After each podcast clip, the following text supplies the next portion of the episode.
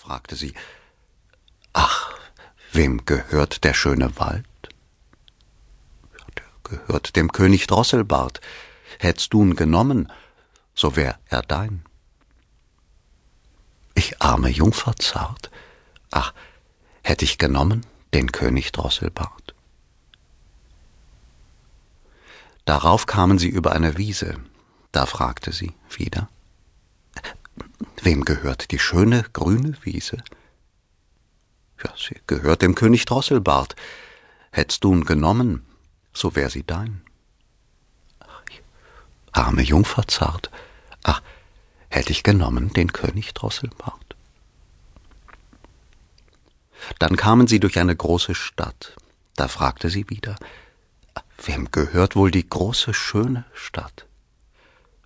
Sie gehört dem König Drosselbart. Hättst du'n genommen, so wär sie dein.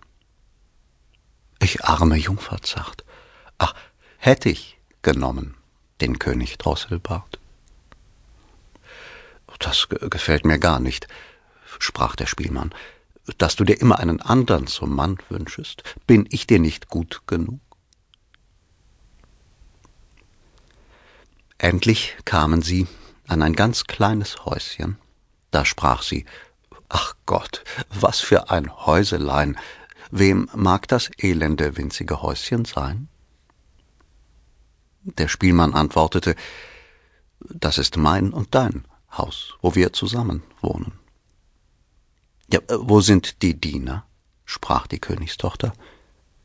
Was, Diener? antwortete der Bettelmann, du musst dir selber tun, was du willst getan haben. Mach nur gleich Feuer an und stell Wasser auf, dass du mir mein Essen kochst. Ich bin ganz müd. Die Königstochter verstand aber nichts vom Feuer anmachen und kochen, und der Bettelmann musste selber mit Hand anlegen, dass es noch so leidlich ging. Als sie die schmale Kost gegessen hatten, legten sie sich zu Bett. Aber am Morgen trieb er sie schon ganz früh heraus, weil sie das Haus besorgen sollte. Ein paar Tage lebten sie auf diese Art schlecht genug und zehrten ihren Vorrat auf. Da sprach der Mann ja, Frau, so geht's nicht länger, dass wir hier zehren und nichts verdienen.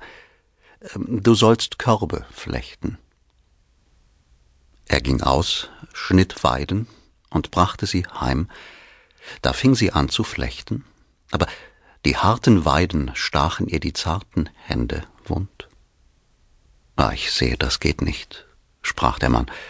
Spinn lieber, vielleicht kannst du das besser. Sie setzte sich hin und versuchte zu spinnen, aber der harte Faden schnitt ihr bald in die weichen Finger, dass das Blut daran herunterlief. Siehst du, sprach der Mann, du taugst zu keiner Arbeit, mit dir bin ich schlimm angekommen. Nun will ich's versuchen und einen Handel mit Töpfen und irdenem Geschirr anfangen. Du sollst dich auf den Markt setzen und die Ware feil halten. Ach, dachte sie, wenn auf den Markt Leute aus meines Vaters Reich kommen und sehen mich da sitzen und feil halten, wie werden sie mich verspotten? Aber es half nichts. Sie musste hin, wenn sie nicht Hungers sterben wollten. Das erste Mal ging's gut, denn die Leute kauften der Frau, weil sie so schön war, gern ihre Ware ab und bezahlten, was sie forderte. Ja, viele gaben ihr das Geld und ließen ihr die Töpfe noch dazu. Nun lebten sie von dem Erworbenen, solange es dauerte. Da handelte der Mann wieder eine Menge neues Geschirr ein, und sie setzte sich an eine Ecke des Markts und stellte es um sich her und hielt feil. Da kam plötzlich ein trunkener Husar dahergejagt und ritt geradezu in die Töpfe hinein, so dass alles in tausend Scherben zersprang. Sie fing an zu weinen und wusste nicht vor Angst, was sie anfangen sollte. Ach, wie wird mir's ergehen? rief sie. Was wird mein Mann dazu sagen? Sie lief heim und erzählte ihm das Unglück.